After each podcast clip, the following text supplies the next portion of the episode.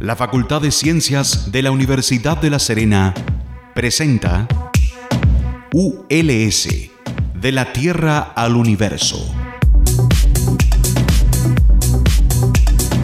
Porque el conocimiento científico nos pertenece a todas y a todos. Y una persona informada es una persona más empoderada. Por media hora conoceremos investigadoras e investigadores de nuestra región y cómo su trabajo puede mejorar nuestro día a día. En Radio Universitaria FM 94.5 presentamos ULS, de la Tierra al Universo.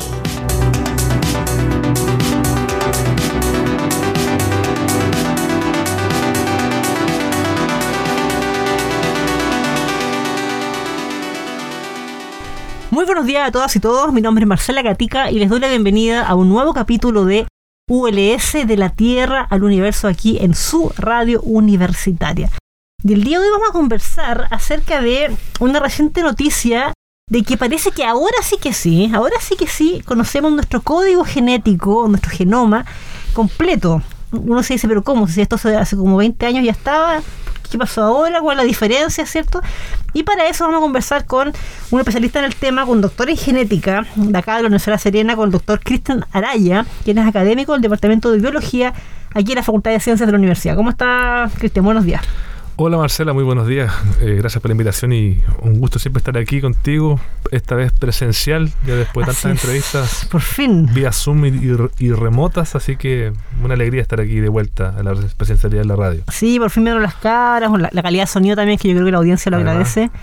Bueno, eh, todavía nos vemos las caras a la mitad con las máscaras. con la mascarilla. Pero nos vemos frente a frente. Así es. Bueno, igual estamos un poco híbridos porque, bueno, hay, entrevistado a otros lados que estamos, bueno, por, por Zoom, pero ahí estamos avanzando. Cristian, mira, a ver, siempre digo lo mismo, yo tengo 38 años y yo el 2001 estaba en cuarto medio, a ver, claro, tercero cuarto medio del año 2000, 2001, y en esa época se anuncia como gran hallazgo que marcó una revolución en el fondo, no solamente en la biología, sino que en muchos campos, en salud también, en, la humanidad, que fue cuando se anuncia que después de un trabajo de 10 años, habíamos podido por fin leer secuenciar, el término técnico, ¿cierto? Pero leer nuestro código genético, ¿cierto? Lo que está en nuestro ADN en forma completa. Esto tomó 10 años, le recordamos a la audiencia que esto fue en paralelo por dos consorcios distintos, digamos, que compitieron y que de hecho cada uno publicó la revista más importante de ciencia en Science and Nature el mismo día, así de competencia fue. Pero hace poquito nos enteramos que ahora sí que sí, ¿cierto? Teníamos el código genético completo. ¿Qué pasó? ¿Que no, quedó incompleto? ¿Sabes? ¿Qué, ¿Qué, es lo que pudimos leer ahora? ¿Cuál es la, cuál es la diferencia? Bueno, en ese momento, cuando se publica la primera versión del genoma humano, lo que se publicó y lo que se comunicó fue básicamente la lectura del 92% de nuestro genoma. O sea, se leyeron las letritas de nuestro genoma en un 92%. Y faltaba un 8% que básicamente eran las piezas más difíciles del rompecabezas. Ya. Que son estas piezas del rompecabezas que tienen un color muy uniforme, que no, no sabemos muy bien dónde colocarlas.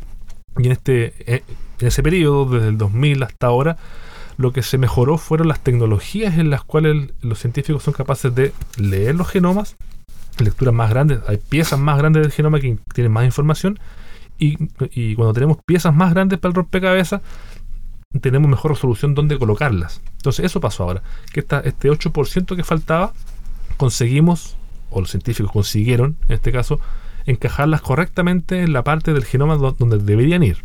El rompecabezas. Claro. Entonces, este, este, estos últimos 20 años, 22 años de ese hito, lo que se ha mejorado básicamente fueron las tecnologías de lectura de los genomas y de montaje y de, encajar estos rompecabezas. Mire, ahí es muy bueno que tú menciones tecnologías y menciones años porque eh, es probable que la audiencia que nos está escuchando esté más familiarizada con, con los términos genoma, secuenciación, porque recordemos que hemos hablado harto de eso en la pandemia, ¿cierto?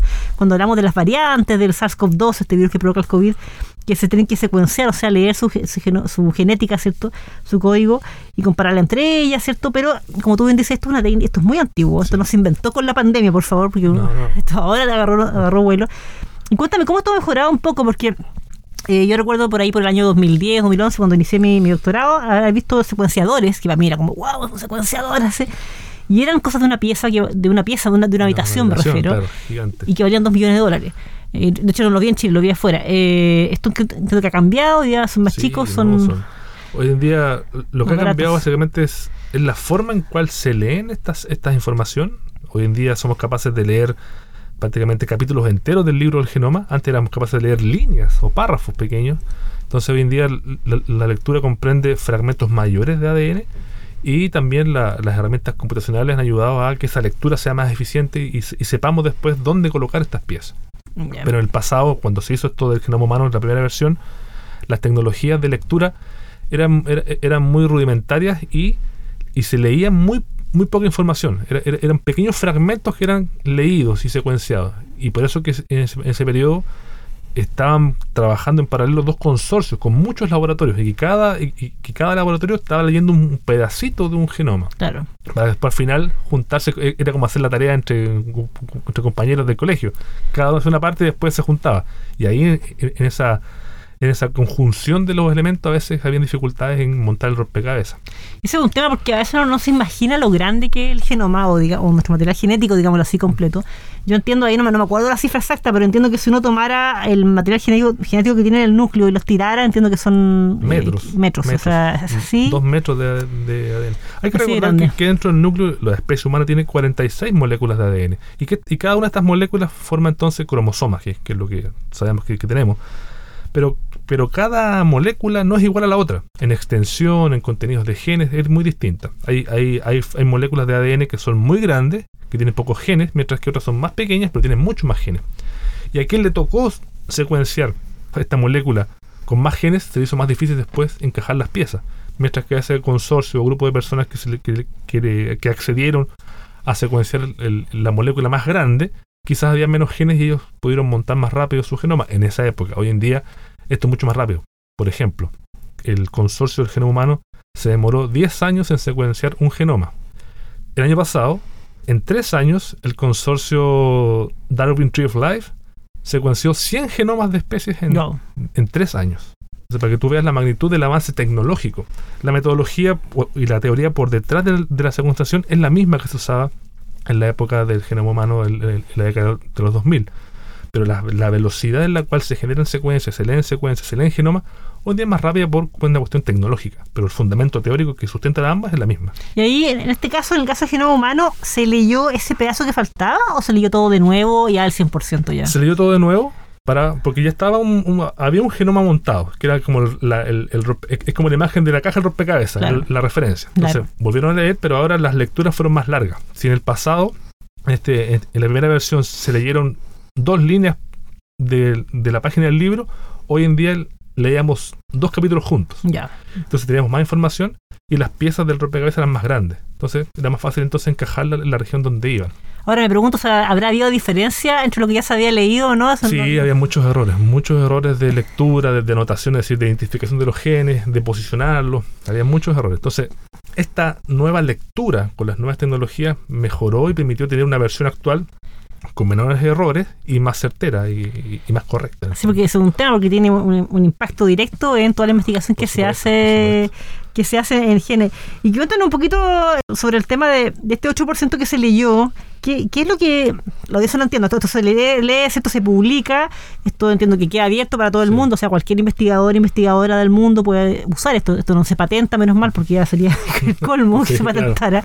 No sé si ya sabemos algo respecto que nos está mostrando esta información o todavía está muy en la fase de aquí está el libro, ahora hay que Ujú. interpretarlos. ¿Tenemos alguna idea de Bueno, qué, qué tipo de eh, información? eh, primero, en este 8% que faltaba por conocer, el genoma humano y el genoma de los animales en general está compuesto grandemente por regiones que no son genes.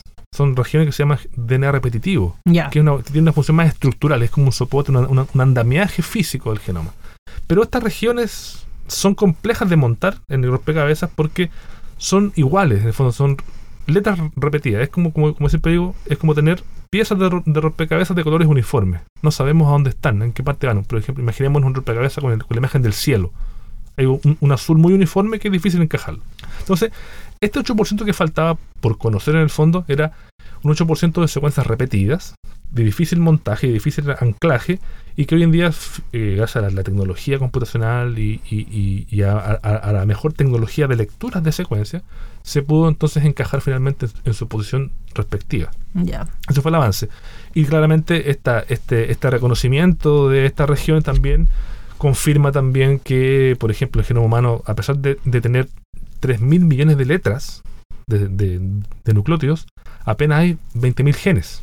Entonces, Poquito. la fracción repetida corresponde a más del 80% de todo el genoma.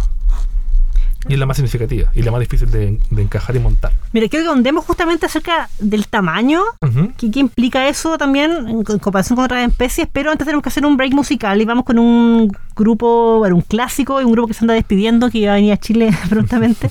vamos a aprender un poquito la mañana ahí, vamos con un poquito de rock, vamos con Kiss y volvemos.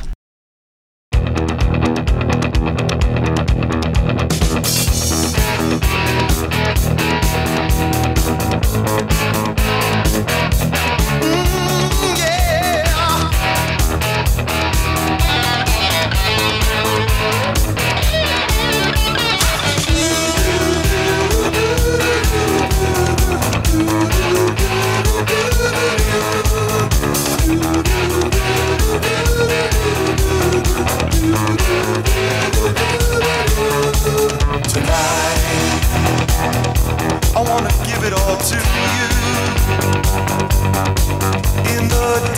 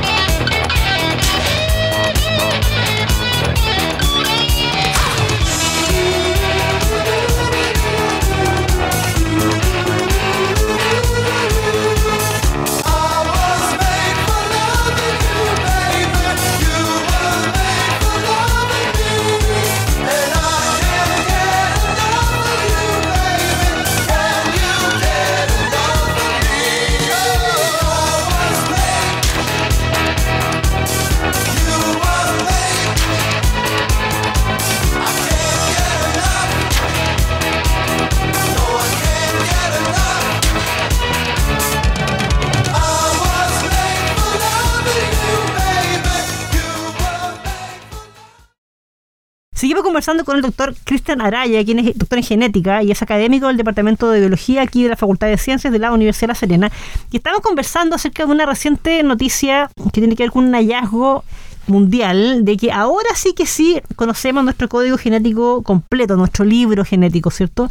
Porque recordemos que a fines de la década, bueno, comienzo de la década del Inicio 2000 en del 2000. realidad, comienzo en realidad, a fines de los 90, cuando se anuncia, ¿cierto?, el- la secuenciación o lectura del código genético completo, había faltado un 8%, ¿cierto?, de, por, por leerse, que era muy difícil de leer por varias razones. Entonces, el primer bloque, Cristian nos contaba acerca de las complejidades técnicas que tenía eso en ese tiempo, por qué esto fue tan difícil leerlo, qué sabemos ahora, cómo ha cambiado la tecnología. Y tú, ahí quiero ahondar un poquito en un tema que tú nos hablabas recién sobre temas que tienen que ver con el tamaño del, del genoma, del, del código, porque hay que recordar la audiencia, bueno, que no estábamos a finales de la media en esa época, del 2000, 2001, ¿cierto?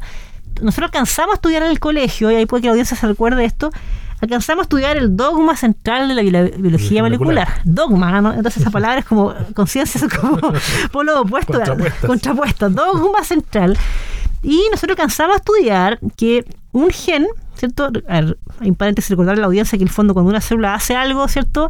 Las instrucciones que se mandan, ¿cierto? El, un gen, el material genético, le mandan una instrucción, a- a- una cadena de mensajeros se inicia para ¿cierto? producir una proteína que finalmente hace una acción, ¿ya? Entonces, nosotros alcanzamos a estudiar que un gen producía una proteína. ¿Ya? Entonces, eso quiere decir que habían como 50.000 genes Se pensaba. se pensaba, ¿cierto? Pero tú cuando, se lo mencionaste al al final del primer bloque, cuando se lee el genoma humano, chuta, dicen, hay mucho menos, menos genes. Entonces, ¿qué pasa? ahí? Entonces, me parece que un, un gen puede dar lugar a varias proteínas. Entonces, ¿qué, qué sabemos hoy respecto al tamaño eh, del genoma y lo que puede implicar? Tú nos decías que el grueso es, es material Repetitivo. repetitivo. Sí. Eh, bueno, en el fondo, como tú, como tú bien decías, en el pasado había una estima, antes de conocer el genoma completo, se estimaba que deberíamos tener entre 30.000 y 50.000 genes debido a que teníamos esa cantidad de proteínas. Claro. Y entonces este dogma que estudiamos en el colegio algunos indicaba que para cada gen o, que, o para cada proteína había un gen. Hoy en día sabemos que no, porque cada proteína se puede ser formada por un- el mismo RNA mensajero con alguna modificación post-transcripcional o, o- o después de la expresión de ese gen. Pero se, llegó a un número de más o menos 20.000 genes, o sea, 20.000 fragmentos de ADN que sí se expresan. Hoy en día también ha cambiado un poco el, el concepto de gen, gracias a todos estos avances de entender cómo funciona el genoma. Que hoy en día un gen no es aquella región del genoma o fragmento de ADN que produce proteínas.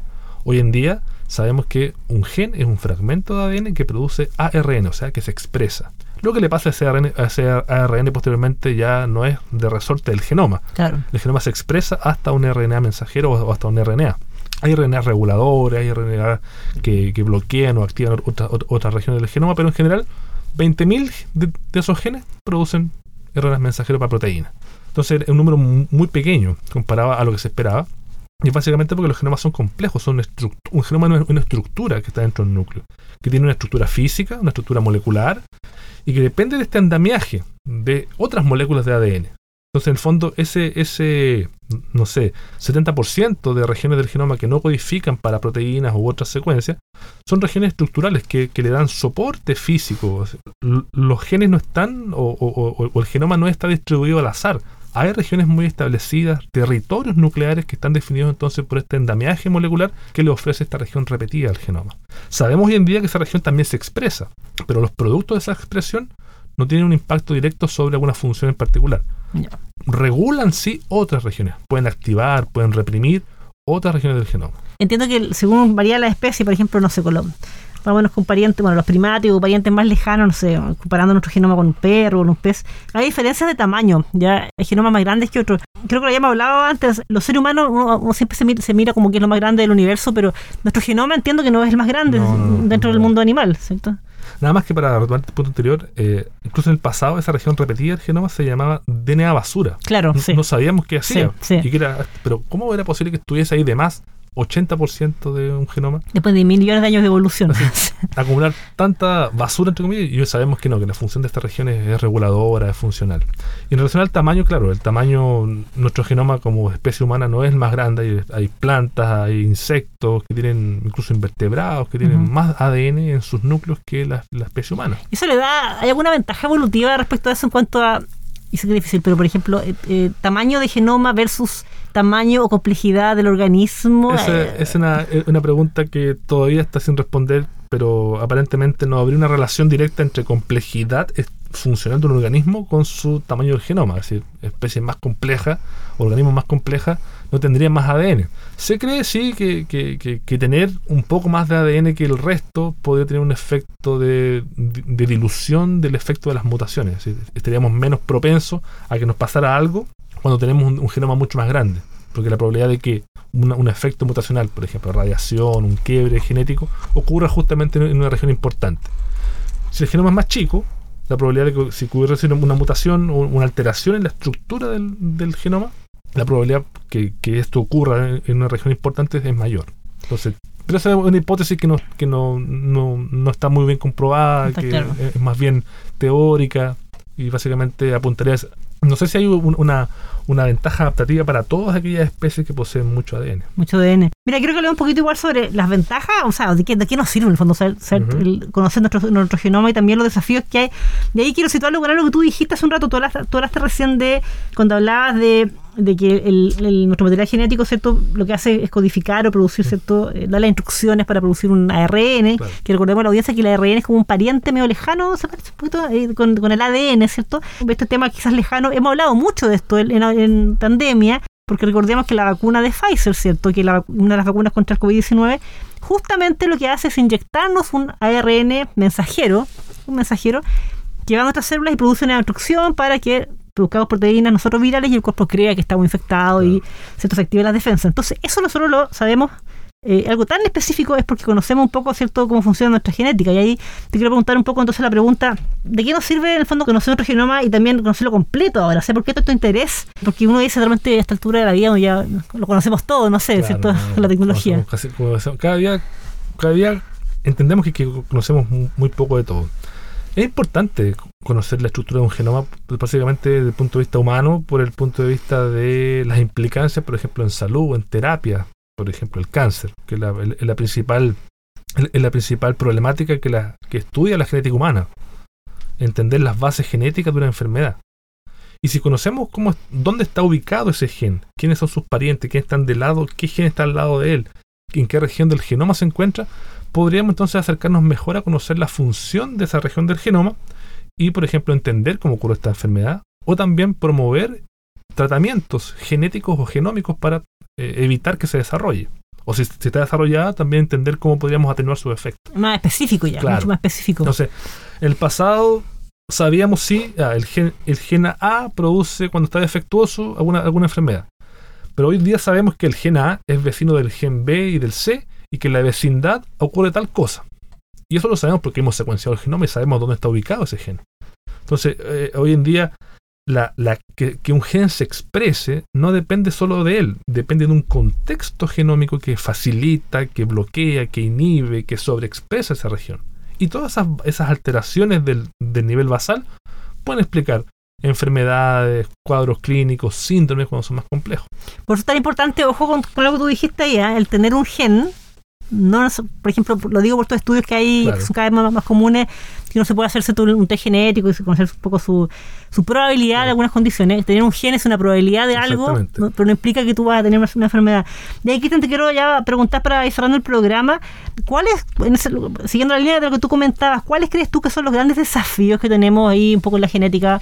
Pensando, bueno, sobre todo lo que tiene que ver en, en- bueno, no solamente en lo humano, sino que en, otras- en otras, eh, también en otras especies, pero ¿qué es lo que no- nos falta en realidad por saber? Así como la astronomía está a entender la materia oscura, la energía oscura, en este ámbito, o sea, ¿para dónde vamos ahora hoy Bueno, día? o- justamente con la, la analogía de la materia oscura del espacio, también hay una materia oscura en el genoma. Justamente esta, esta, esta gran porción de ADN que aparentemente no hace nada, es una materia oscura, pero que cada día estamos descubriendo muchas más funciones, sobre todo regulatorias, cómo se regula un genoma. Y entendamos también que la regulación también eh, eh, es importante a la hora de entender est- esta, esta condición saludable o no de un individuo Mm, poseer, poseer o no una mutación, como tú decías, no es necesariamente que te obliga a desarrollar un- o, a manifestar una enfermedad. Pero cuando se desregula un genoma, la alteración puede ser muy importante y, puede ser muy, muy drástica a la hora de, de desencadenar o desenvolver alguna enfermedad. Entonces, el, desafío hoy en día es prácticamente entender cómo funciona el genoma. Ya sabemos cómo está compuesto, dónde están ubicadas cada pieza, pero hoy tenemos que entender cómo funciona para tener una visión mucho más integral. Porque en el pasado se estudiaban enfermedades a partir de un gen particular o fracciones Claro. pequeñas del genoma. Entonces, cuando, cuando somos capaces de colocar la información en el contexto global del genoma como estructura, puede ser que, se- que la- que las preguntas que tengamos hoy día no tengamos respuesta para esas preguntas, sea más fácil de entenderlas por el contexto en cómo se da en, en todo. Entonces ahí en el futuro lo lo ideal es que podamos tener un, un prediagnóstico o, una hoja de probabilidades quizás mucho más personalizada Sí. y temprano. Yo creo que a- hacia allá apunta, hacia la, hacia la medicina personalizada, la genética personalizada a través de estos procesos que, que, que no involucren el diagnóstico de un solo gen o de un solo fragmento, de un genoma como un todo. Claro, ahí viene el contexto. Claro. Cristian Araya, doctor en genética, académico del Departamento de Biología de la Facultad de Ciencias, te agradezco un millón por haber estado No, gracias a ti nosotros por la invitación y siempre disponible para conversar contigo sobre estos temas y otros más No. de mi índole. Muchas gracias, tú eres ya un amigo del programa, te hemos tenido en varias ocasiones, Sí. así que te dejo invitado que hablemos, bueno, quizás más, más adelante de peces, que es el tema también que tú trabajas. Así que bueno, estimadas, estimados auditores, recuerden que estamos cada martes y jueves a las 8 de la mañana por la 94.5 aquí en su radio universitaria. Estamos en todas las redes sociales con arroba cienciasuls, arroba cienciasuls y también estamos en Spotify. Así que ahí para que nos escuche de nuevo, nos comparta también y nos proponga muchos temas. Un abrazo a todas y todos y que tengan una muy buena semana. Chao.